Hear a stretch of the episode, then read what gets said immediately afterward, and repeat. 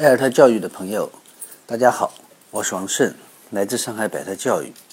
今天很高兴有机会跟大家来分享关于孩子成长中依赖和独立的这样一些心得。每个孩子都是独立的，每个孩子都跟别人不一样，每个家庭也不一样。其实适合我的也不一定适合别人，所以我想只是来提出一些关于这个孩子成长中独立的这些话题。有一些思考跟大家来分享，引发大家的讨论和独立的思考，那就可以了。那么今天我们这个主要谈的话题呢，是关于孩子成长中依赖和独立的这个关系。那为什么要想起来做这个话题呢？呃，那是因为上周呢，我我去这个荷兰阿姆斯特丹参加了一个国际会议，那是一个国际儿童储蓄基金会这样一个全球组织。他组织的一个呃全球的年会。那么在这个年会上面，我看他们播放了一段视频，只有六十秒钟。那么这个视频讲的这个一个故事，故事的主角呢是来自肯尼亚一个边远农村的小男孩。这个小男孩呃平时呢，他父母去骑着自行车去上班，然后他在家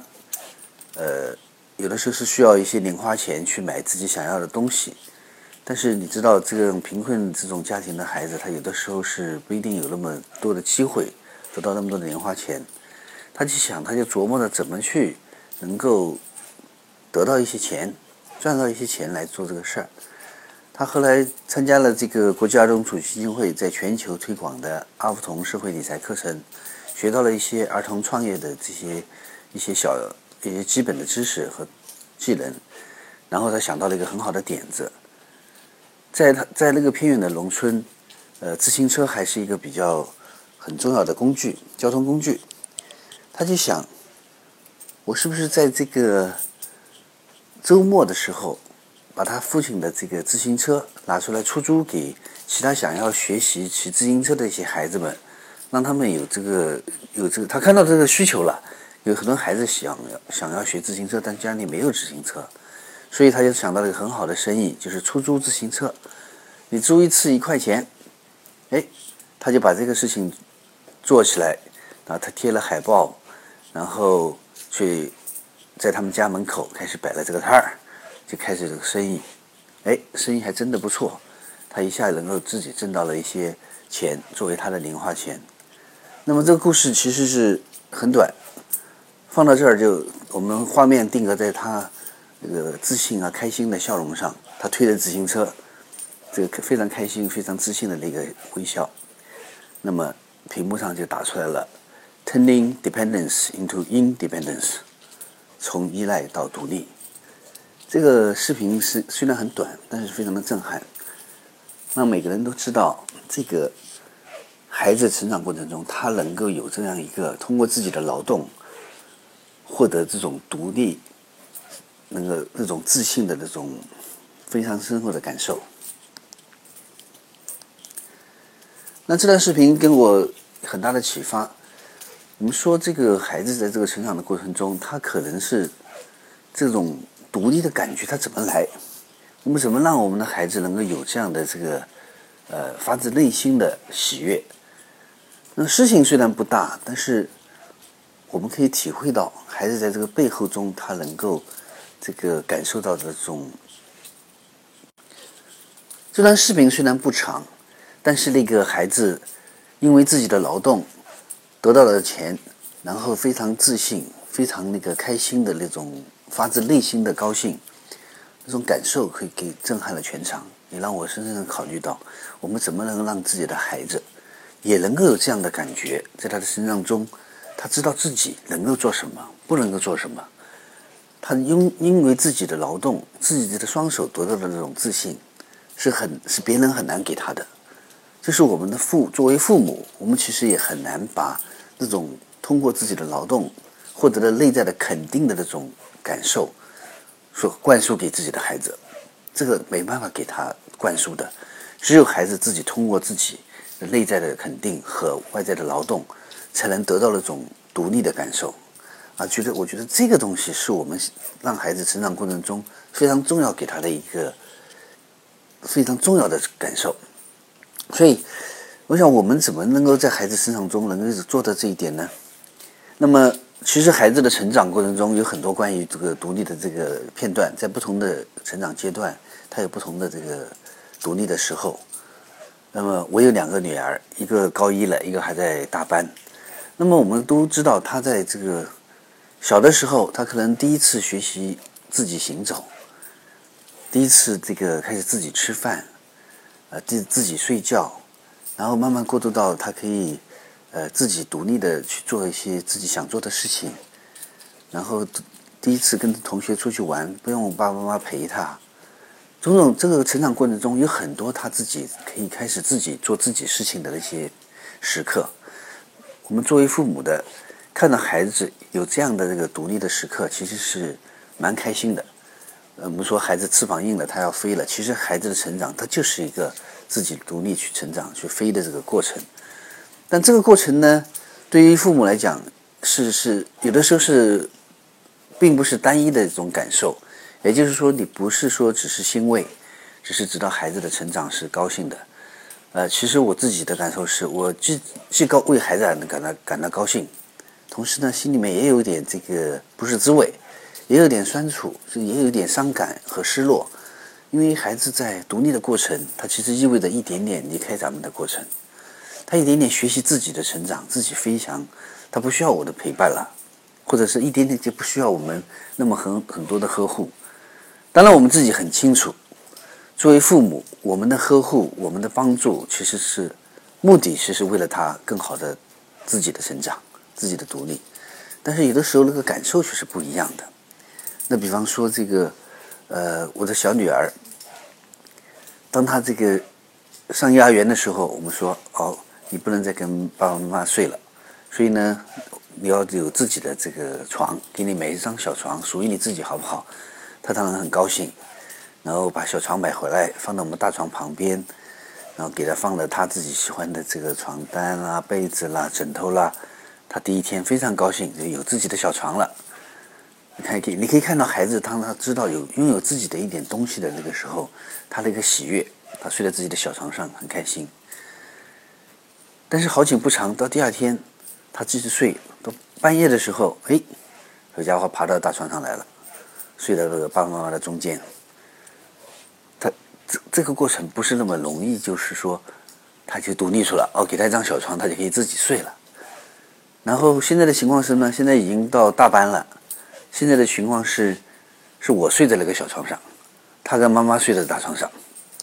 那么这个过程，那么我知道有的家庭是可以做到让孩子独立去睡的，呃，有的家庭是让孩子一直跟着自己睡，睡到他七八岁、十岁甚至，这个这个每个家庭都不一样的。但是我从我们家的情况来看，呃，不在这个过程中，不仅仅是孩子要想要跟妈妈抱着睡。有的时候，我看很多时候妈妈也想抱着孩子睡，所以这个孩子成长的这个过程中，他这个独立的过程，其实父母跟孩子这个关系是一个不是一帆风顺的，是比较这个交接的这种这种关系。我们知道让孩子要独立，但是作为父母有的是舍不得的。从某种程度上讲，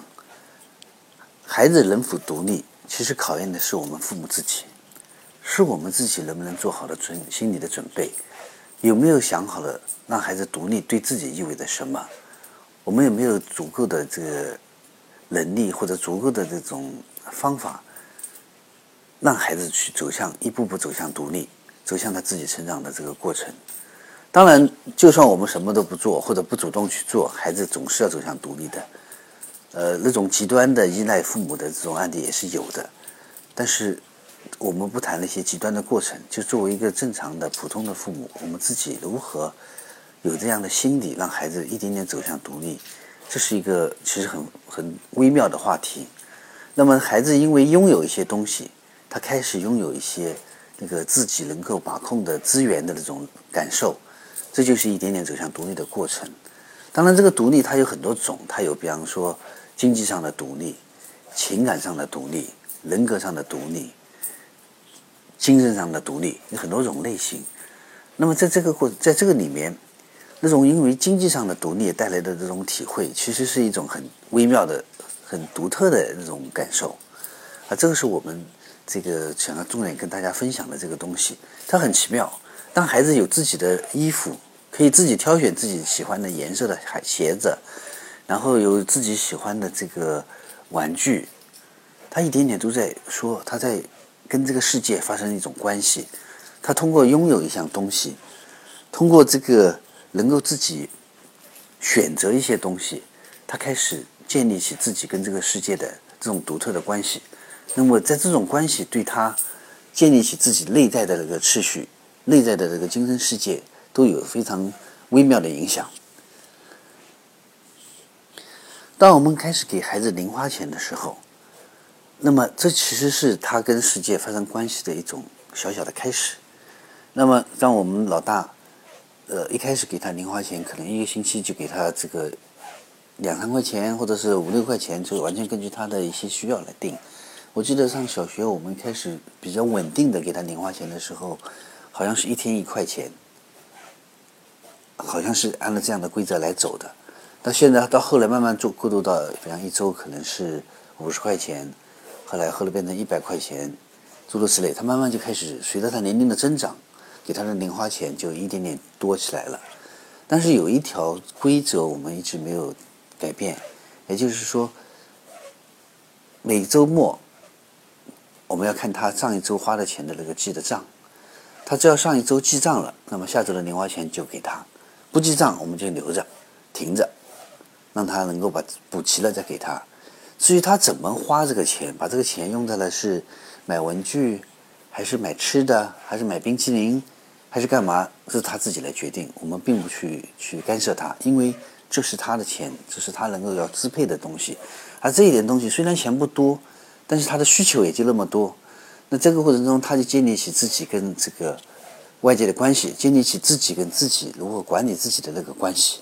这个过程中是是可以一点点通过这件事让他慢慢建立起这种感受的。所以现在一直到现在，他已经养成了非常好的记账的这个习惯。那么有，那么这个东西，这个感受，它可以延展到他对时间的管理上。其实对孩子而言，时间也是非常重要的一个资源，一个非常重要的钱，一种独特的东西。他记记账自己的这个花的钱和他记录自己所花的时间，都是非常非常重要的自我管理的这些功能和这种这种工具。那么他现在他也养成了很好的记时间的这个。这种习惯，这种习惯对于他能够把握自己，能够知道自己什么是能做，什么是不能做，做了以后有什么样的后果，这种感受是非常非常重要的。当然，我们知道他可作为孩子而言，他就算能记账了，或者计算能够记好时间了，他也未必就是做的那么好。包括我成人在内，我们我们都知道要要很好的管理自己的钱，控制自己欲望，但是我们也会经常冲动去购物。正好现在双十一了，可能大家也在有不少人可能在拼命购物了。那这些没关系，这些都是我们跟世界发生关联的一些呃一些过程、一些东西而已。那我们知道他有这个习惯，他就开始能够自己把握自己的这个能力，而这个能力是走向独立的一个基础。啊，刚当选的这个美国总统特朗普，呃，他是一个。教育孩子非常有办法的这个父亲，我们说他是什么样的总统，咱们不去管他，但是他是个什么样的父亲？我们在微信上看到很多这样的文章，来谈如何他育儿有方。这里面很重要的就是会看到他的孩子，呃，小时候他需要通过自己的劳动，需要去创业才能得到零花钱，他不是这个就能随便能得到这个零花钱的，是需要付出自己很多的劳动才行。那特朗普特别的。关注让孩子通过自己的创业、劳动，能够一一步步走向独立的这个过程，可以看到很好的这样的一个案例。那在中国，呃，至少在我们家，这个我们是很难做到让孩子通过创业去呃赚到自己零花钱的，这比较难。呃，一方面我们国家这方面的这个环境不是那么没那么好。就是没有那么好的条件，让我们的孩子说自己去摆个摊儿，或者是有规律的去打个工，能够得到这个钱。那顶多在家做做家务吧。这个很多人还认为做家务还不应该给零花钱，这个都是每个可以有很多讨论的，这不去管它。那么从另外角度讲，我们的孩子的作业是非常的负担很重，他不一定有时间去做这些创业的行动，能够使得自己有自己通过自己劳动得到零花钱的这么一个体会。那我们现在能做的，可能还主要是在我们给他。零花钱，然后他如何管理好零花钱这一点上，让他建立起自己管理自己的这种呃习惯，建立起自己能够一步步独立处理自己事情的这种感受。那像我们家老大，呃，他如果想要自己买自己喜欢做的东西，比方说他有段时间就特别喜欢日本的动漫，那么他就要买动漫里面人物的那种玩具、那种摆设。我记得他买过一个摆设，是差不多四百多块钱。他的一周的零花钱才一百块钱，他要买的这个还要满足他的这个日常的这种使用。他要买这个四百多块钱的，他意味着他真的是需要存钱才能买下来。那么，在他买这个东西，我是不会再给他更多的钱的。所以他那次我看他买回来了，我心里想，这这东西有啥意思啊？就是一个摆设，一个一个一个。动漫人物，这个可能造价都很便宜，但是这个东西没有任何意，在我来看来是没有意义的。但是在女儿看来，这是她非常非常喜欢的一样这个东西，所以这没关系，这是他的自己跟这个世界发生关联的这种呃东西，这只能尊重他的这种选择。他也支持他建立起自己独立的那种感受的这个过程。但是这个过程，他需要控制自己的日常的欲望，他要少吃点冰淇淋，他省下这个钱才能得到这个东西。这个过程是他独立的一个过程。那我只能尊重他的过程，我能够让让他知道这个事情，他必须为自己这些自己的选择而负责的。那这个过程是，我觉得就是一个很好的让他独立的过程。那么这样的这个过程，对他自己未来再走向，比方说他未来要去留学的话。是非常重要的，他必须能够管理好自己的钱，管理好自己的时间，我们才能放心的让他未来走向，比方去独立去去留学，去独自生活。那么这些是一些基础。刚才所说的，我们家老大去买这个日本动漫的玩偶，他要花这样的钱，我是不支持，我是不给他另外的钱的。但是他要。在精神上发展有需要其他的东西的时候，有些东西的时候，我是可以在零花钱之外再给他这个钱的。比方说，呃，前段时间放《星际迷航》，我跟他一起去看《星际迷航》。看完这个电影之后呢，我们在路上就讨论，他就问我这个呃第五空间、第五时间是怎么回事儿？呃，光线为什么会弯曲？这个宇宙这个。真的有这个另外一个宇宙吗？诸如这些话题，他非常感兴趣。我看得出他非常对这件事情的好奇和那种追求的欲望。他也有自己的一些观点，所以我说没问题，我可以我可以给你提。有些问题我能回答，有些问题我回答不了。但是呢，我可以给你买一些这方面的书。所以后来我就买了好几本这个关于宇宙空间这种是相对论诸如此类的这些科普的书给他。那这是只是一个例子。但凡在发现女儿对某一件事情有很好奇，想要去追求的时候，那么这部分的事情，我是毫不吝啬的给她提供相应的这种物质的准备，无论是这个物理的啦，还是艺术的啦，还是美术的啦，还是什么，就是我觉得要丰富他的这个人生体会，丰富他的知识的时候，这些时候这个钱我是毫不吝啬的给他的。能提供给他去探索这个世界，探索这个未知的奥妙的这种环境，让他更好的在精神上能够丰满起来，在精神上追求上能够独立起来，啊，这个这个精神上的独立是没办法，我们没有人能够帮助他去做成的，没有人能够取代他自己能够完成的，我们只能提供相应的帮助。能够很主动的、很敏锐的发现他有这样的这个需求，然后提供好这样的物质条件，让他去做。那比方有的时候是成功的，有的是不成功的。有的时候我给他，比方我他我知道他喜欢美术，我买了很多美术史的书。那么有的时候他看，有的时候我看他也完全是不看的。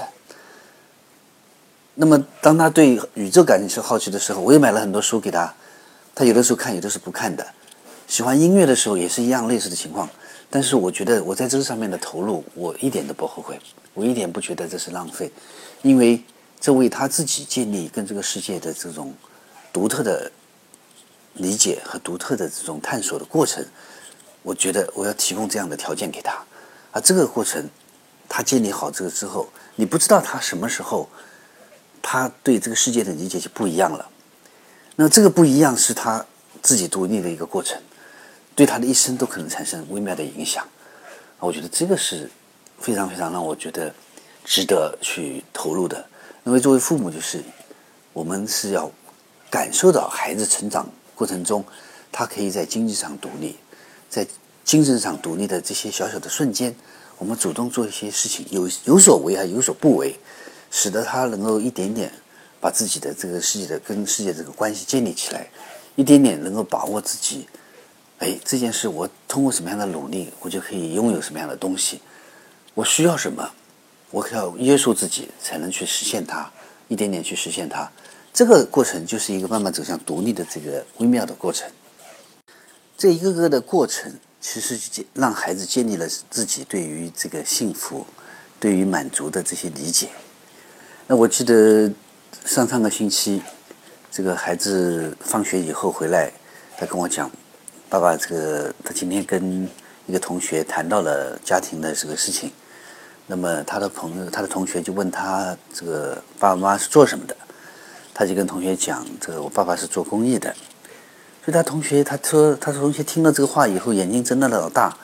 是很吃惊的说：“你爸爸做公益，你还有个妹妹，那你们家怎么活呀？”他 说这个我们都笑了。那么。当然，我们知道很多人眼里面做公益的人是没钱的，所以你你你，老爸做公益没钱，你这日子怎么过？那么，那我就顺着这个话题呢，我就问这个老大，我说你那你觉得我们家穷吗？他说没啊，我没觉得我们家穷呀。那我觉得我就说你，我又问了，我说你有没有觉得没钱花？有没有觉得这个很就是没钱花很难受的时候？他想了想，说：“说我没有啊，我就他觉得我挺满足的呀。”我说：“你怎么会这个？你怎么满足呢？”我就去问吧，这个就跟他聊成聊天聊了。他就说我我想要的东西我都有啊，我有这么多书，我有这么多音乐，我有想要的这个呃，我想要的东西我都能买到，我没觉得缺什么呀。他这么说呢，我就觉得。我听了以后，我没有再再继续问了。呃，我觉得，呃，我很难就是很简单的一句话说，说我很高兴或者我很不高兴。我觉得很高兴的地方呢，是觉得孩子其实是，呃，他并没有因为这个我们家并不富有的这么一个状况而感到这个让他觉得精神上或者是物质上有什么缺乏。他很丰盈，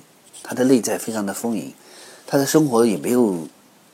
也是跟常人无异，他不会很这个有什么这个非常这个昂贵的东西，但是他他他用他的话说，他不需要呀，他不需要那些东西啊，他觉得他就很好了，所以这点是让我觉得我觉得很高兴的地方，就是孩子他已经建立起知道这种观念或者这种物质环境下他能够拥有什么，能够满足什么的这么一个一个。体会和理解，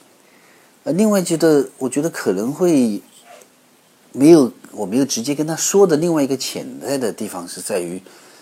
呃，我在想，我作为父亲，我选择了做公益，然后选择了一个收入比较低的这样一个状况，那其实对孩子而言，我是无意中也剥夺了他的一些机会。那比方说，如果我有很多的钱，甚至说我像我的。某些高中同学那样，已经财务自由，可以不上班，那么可以带孩子每周哦每每年去海外度假，会到美国也好，欧洲也好，想到哪里就哪里。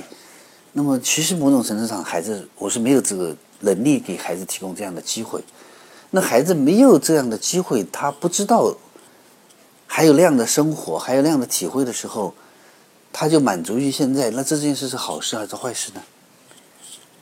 所以这这些话题我还没有敢跟姑娘去深入的去探讨这个问题。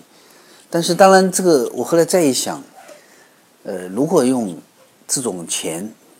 创造的这种机会，给他更丰富的体会，让他有更丰富的这种满足的话，但这件事有的是某种换某种程度讲是没有底的。你有着一千万的家产，给他一千万的这个生活的条件；你有亿万家产，给他亿万生活的条件。那这件事什么时候是底呢？那是不是我要非要像比尔盖茨那样，给那么多家产，我给他这样的体现，我这件事才算满足呢？也就是说，这种因为你拥有很多的财富，拥有很多的这个钱，才能给孩子提提供的这种满足的这种体会，这是一种类型的体这种满足。那这种满足会让他对外在的东西的依赖是很重。那这种重会对他走向独立会产生一种，又是帮助又是制约的这种影响。那么比较好的是说，像特朗普那样是亿万家产，对不起，你想要干什么？你自己创业，你自己劳动，你自己去打拼。他那个超模的女儿，大学毕业之后，他就去，不是去了特朗普的这个公司，而是去了另外一个房地产公司，从低基层做起，一步步走上来。那么这是。这是这是我们需要给孩子去去培养的。那同样，我们没有我我们没有亿万家产，我不是特朗普那样的这种家庭，我们就是一个普通家庭。那在这个过程中，我们如何让让我我的女儿有这个自己在现有的条件下建立起自己的世界的关系，建立自己内在的丰盈，能够一点点独立？这是我要去我们要去重点去关注和。去培养的东西。其实，我们谈论孩子从依赖走向独立的这个话题，就是我们作为父母重新审视跟孩子关系的这个过程。那么，孩子在不同的时间段上，我们给他多大程度的独立，给他什么样的独立，这是我们作为父母需要反思的，需要去思考的。那有的是通过零花钱的管理。让他建立起这种良好的习惯。那么，这给多少？什么条件下给？